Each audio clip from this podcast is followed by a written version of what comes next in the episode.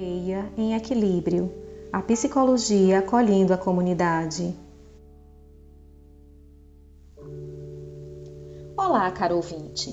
Esse é um podcast do Serviço de Psicologia da Escola Internacional de Aldeia e faz parte de uma série que traz reflexões sobre temas do nosso cotidiano.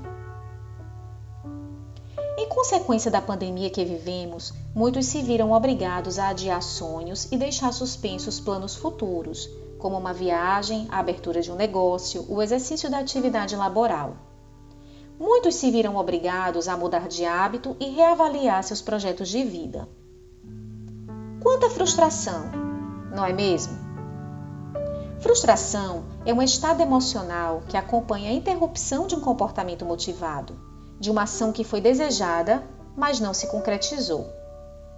Essa não satisfação do desejo gera uma tensão interna, geralmente experimentada como uma sensação de tristeza, raiva e, em alguns casos, desespero.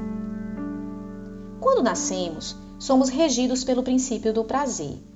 Ter fome e ser saciado nos ensina o sabor da satisfação.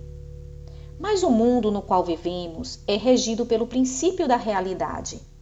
E adiar, postergar o prazer, é a maior aprendizagem que devemos ter ao longo da vida. Vivemos em uma sociedade que, paradoxalmente, prega uma ideia de felicidade e sucesso, onde não há espaço para sentimentos como tristeza, dúvidas e fracassos. Passar por experiências dessa ordem e não corresponder às expectativas individuais e coletivas pode ser frustrante. Saber lidar com esse sentimento é primordial, tanto para a criança quanto para o adulto. Uma criança que não foi educada para suportar a frustração, que não vivenciou os limites, a espera ou a falta de algo desejado, pode se tornar um adulto constantemente insatisfeito, sujeito a desenvolver crises emocionais. É comum, em momentos de frustração, observarmos reações como raiva, aquele famoso descontar os problemas em algo ou alguém.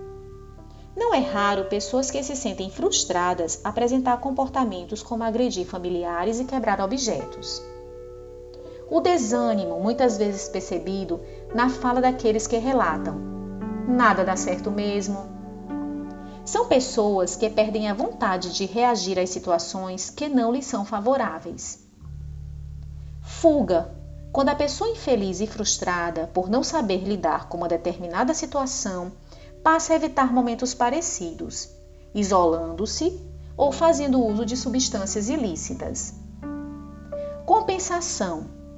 Pessoas que compensam o sentimento de frustração com coisas que a façam se sentir bem, como excesso de alimento, o consumismo e, em casos mais severos, roubo e furtos. Como lidar com tudo isso? Compreendendo que os sentimentos desagradáveis oriundos da frustração podem ser experimentados sem nos destruir, pois somos capazes de, a despeito deles, continuar. Vivenciá-los e identificá-los é necessário para construirmos recursos pessoais que nos permitirão superar dificuldades futuras. Essa tarefa pode não ser fácil, mas podemos para isso buscar o colo, o cuidado, o abraço do outro ou a escuta especializada de um profissional. Afinal, alguém conhece a vida sem frustração? Um forte abraço.